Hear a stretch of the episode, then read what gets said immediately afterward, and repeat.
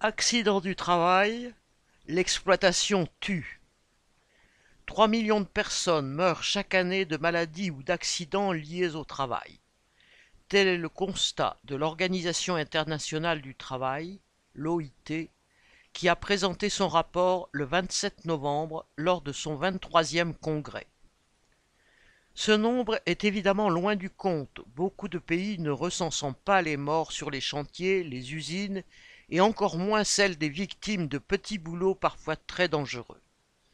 L'OIT estime en outre à 28 millions le nombre de travailleurs soumis au travail forcé.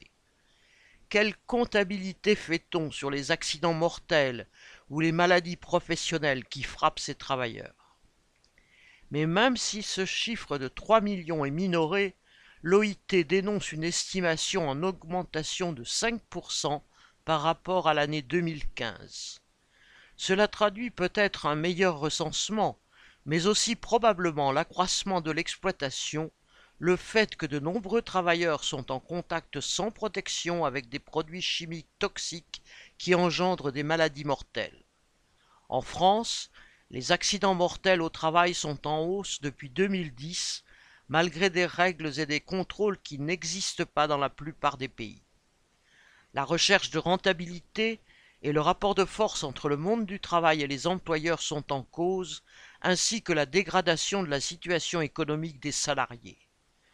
Partout dans le monde, obtenir au moins de quoi survivre est un tel problème que les ouvriers jouent souvent avec leur vie pendant que les patrons et les donneurs d'ordre détournent les yeux. Ainsi, lundi 27 novembre, Onze mineurs ont encore trouvé la mort dans une mine de platine sud-africaine, considérée comme une des plus dangereuses. Le bilan de l'année 2022 est de 49 morts dans cette mine. L'OIT espère voir s'améliorer la situation de la santé au travail, entre autres par des partenariats entre les trusts et les petits producteurs avec qui ils collaborent, ou les travailleurs qu'ils embauchent. Un accord vient d'être signé pour cinq ans avec la société ENI sur la santé et la sécurité au travail de 50 000 travailleurs du Kenya et 100 000 en Côte d'Ivoire.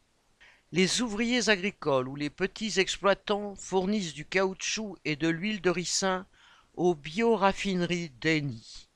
Ce trust s'engage ainsi dans un domaine, l'agriculture, qui est parmi les plus mortels pour les travailleurs mais encore faudra-t-il que cet accord soit suivi des faits.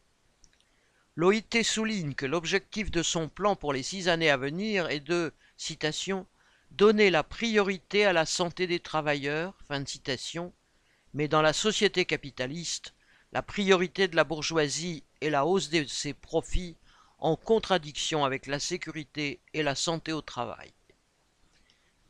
Inès Rabat